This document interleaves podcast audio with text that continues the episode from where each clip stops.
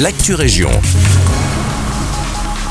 Bonjour à tous, c'est Elise. Pour la 13e année consécutive, le Brabant Wallon organise le projet des Libertois, coordonné par l'AMO la chaloupe des propose à tous les élèves de l'enseignement secondaire du Brabant Wallon de participer à un stage durant la période des délibérations scolaires.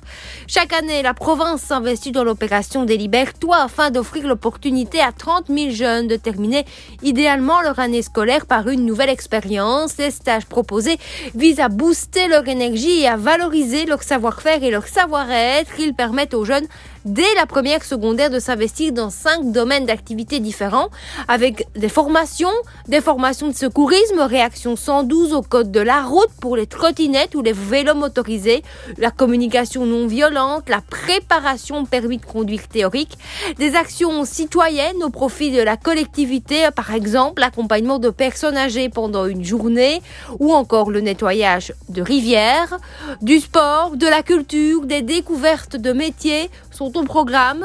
Cette année, les stages se dérouleront fin juin et durant le mois de juillet. Dans tout le Brabant Wallon, ils sont entièrement gratuits et ouverts à tous les élèves de l'enseignement secondaire de 12 à 21 ans et scolarisés ou domiciliés en Brabant Wallon. Les inscriptions sont ouvertes à partir du 22 mai à 10h sur le site delibertois.be. À présent, la police met en garde aux pseudo démousseurs et réparateurs de toits qui agissent en ce moment en Brabant Wallon. Si le phénomène n'est pas nouveau, il revient chaque année avec le printemps.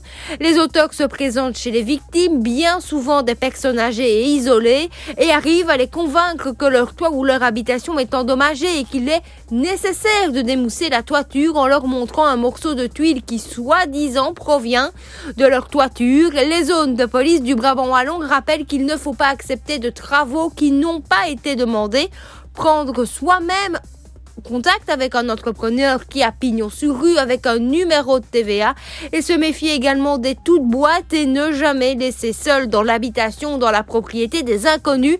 Et puis également, la police rappelle qu'il ne faut jamais en aucun cas hésiter d'appeler le 101 en cas de doute en donnant une description ainsi que le numéro de plaque. Ainsi, une patrouille pourra être envoyée sur place et vérifier que c'est une entreprise correcte.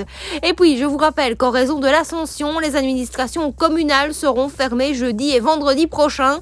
La collecte des déchets sera également perturbée. Si une date de collecte était prévue ce jeudi, elle sera reportée à un autre jour. Rendez-vous sur le site internet de l'intercommunal de gestion de déchets pour savoir le jour de nouvelles collectes. Et puis les permanences du samedi 20 mai des services population seront elles aussi supprimées et les bureaux réouvriront à nouveau leurs portes aux horaires habituels dès lundi 22. C'est la fin de cette Actu Région. Merci de nous écouter. Excellent mardi avec nous.